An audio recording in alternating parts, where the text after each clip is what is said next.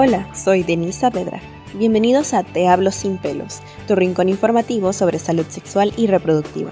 Este podcast llega a ustedes gracias a Uno en Línea. ¿Qué tal? Muy buenos días, buenas tardes y buenas noches a todas las personas que me escuchan. Hoy comenzaremos con nuestro primer episodio. Yo soy Denise Saavedra y esto es Te Hablo Sin Pelos. Hoy presentamos Hablemos de salud sexual y reproductiva. Como todos sabemos, la sexualidad es inherente al ser humano, pero esto abarca mucho más de lo que pensamos, desde nuestras relaciones, expresiones, acciones, hasta la manera en la que nos desenvolvemos con los demás. Entonces, ¿qué es la salud sexual y reproductiva? Es probable que tengamos alguna idea empírica de qué es, pero vamos a ver. Según el Fondo de Población de las Naciones Unidas, la salud sexual y reproductiva representa el bienestar físico, mental y social de una persona en relación a su sistema reproductivo. Si han podido darse cuenta, la salud sexual y la educación sexual en nuestra vida como seres humanos se ha convertido en un pilar básico, ya sea de las relaciones de pareja, el bienestar personal, la creación de la familia y muchísimo más. La sexualidad abarca la totalidad de la persona biológica, psicológica, social y emocional es muchísimo más que fijarnos solo en los genitales con los que a veces se suele identificar equivocadamente. ¿Te entró la curiosidad?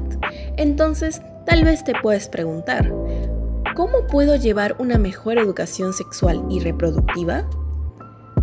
Para iniciar necesitamos de información. Entonces, ¿a dónde puedo ir? Todos los centros y puestos de salud cuentan con el servicio de planificación familiar. Los adolescentes, desde los 14 años, pueden acudir solos portando su DNI para poder acceder a este. Aquí podemos encontrar desde orientación por parte del personal de salud hasta la entrega de los métodos anticonceptivos. Pero no tengo tiempo o no tengo suficiente dinero para ir hasta un puesto de salud. ¿Dónde puedo buscar información? Podemos buscar información sobre este tema en páginas seguras como la OMS, el MINSA, entre muchas otras más que se dediquen a proporcionar datos reales y seguros, o puedes quedarte a escucharme donde te hablo sin pelos para que puedas informarte muchísimo más. ¿Sabían ustedes que contamos con derechos sexuales y reproductivos? A continuación te mencionaré algunos de estos. Recordemos que siempre debemos de mantenernos informados. Entonces, ¿cuáles son nuestros derechos sexuales y reproductivos? Los derechos sexuales y reproductivos son libertades fundamentales que corresponden a todas las personas, sin diferencia de sexo, opción sexual, etnia, edad o clase social. Vamos a ver cuáles son. Todas las personas tienen derecho a disfrutar de su sexualidad de forma placentera y gratificante. Decidir tener o no tener relaciones sexuales. Vivir la sexualidad de forma independiente a la reproducción. Contar con una educación sexual que reconozca y valore los saberes de las personas y la diversidad. Decidir la preferencia sexual. Cuidar de su salud. Decidir libremente sobre la reproducción. Utilizar métodos anticonceptivos seguros y eficaces, incluyendo la anticoncepción de emergencia. Recibir servicios de calidad en sexualidad, salud sexual y reproductiva que reconozcan las especificidades de edad y sexo. Vivir sin ser discriminado por VIH-Sida. Continuemos con dos preguntas populares. La primera es, ¿a qué edad debería de enseñarle a mi hijo sobre educación sexual? Como mencioné anteriormente, la sexualidad es inherente al ser humano. Entonces, es obvio que los niños se sientan atraídos por su propia sexualidad o tal vez por la de los demás. Es aquí donde Los niños a partir de aproximadamente los 3 años comienzan a sentir curiosidad sobre su propio cuerpo y es el deber de los tutores enseñarles los nombres tal como son. No ponerles nombres diminutivos o ponerles otros nombres que suenen suaves, entre comillas, ya que esto les podría dar a malinterpretar que los nombres verdaderos son malos o son vulgares. Llamémoslos tal como son, pene y vagina. La educación sexual en niños es fundamental, ya que esto no solo les ayuda a aprender más sobre sí mismos, sino también a que puedan reconocer o identificar cuándo podrían ser víctimas o cuándo fueron de violencia sexual. Existen muchas guías parentales con las cuales nos podemos ayudar a poder brindar una mejor educación de calidad hacia nuestros hijos. Así se les enseña desde niños que cada cuerpo debe ser privado y no debe ser tocado sin consentimiento. Si hablamos con los niños de educación sexual, vamos a romper los tabúes que siempre han existido y por ende ellos van a poder tener mucho más confianza en ti cuando necesiten hablar de estos temas tan importantes. Continuamos con la siguiente pregunta. ¿La pornografía sirve como fuente educativa sobre sexualidad? No, este tipo de contenido no alberga nada sobre educación sexual.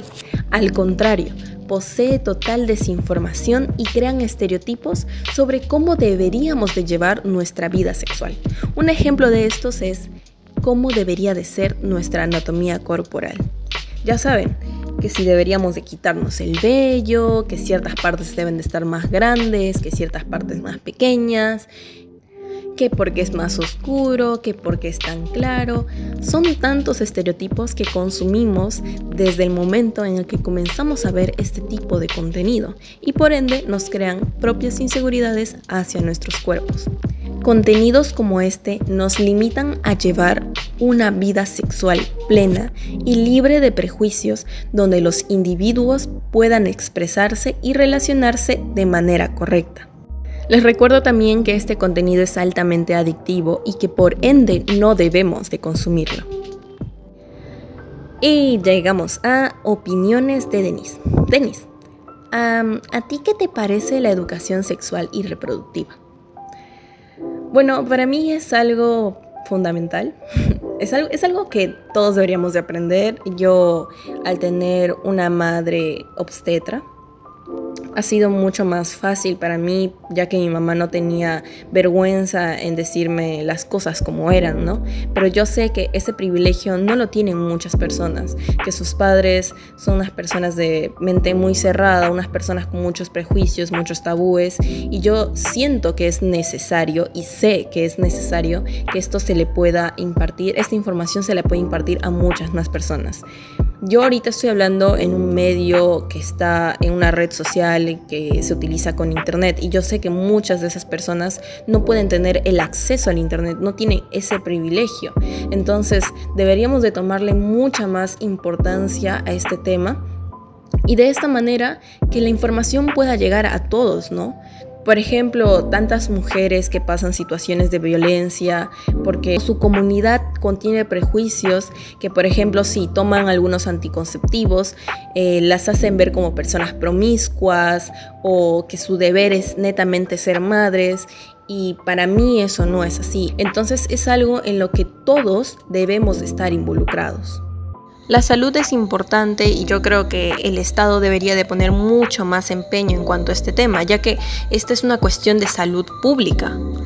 Hay personas que ni siquiera tienen el conocimiento de que pueden acceder a este tipo de servicio, entonces necesitamos mucha más difusión. Esto nos afecta a todos, bebés, niños, adolescentes, jóvenes, adultos, adultos mayores y por eso está en nuestras manos que esta información se propague más. Muchísimas gracias por tu opinión, Denise. Y aquí concluimos con Hablemos de salud sexual y reproductiva. Por Te hablo sin pelos. Soy Denise Saavedra y eso es todo. En el segundo episodio de Te hablo sin pelos hablaremos sobre la planificación familiar y las ventajas que obtenemos al realizarla. Recordemos que mantenernos informados es genial. Si te gustó el track del día de hoy utilizado en este episodio, no te olvides de seguir a mi gran amigo Outpath.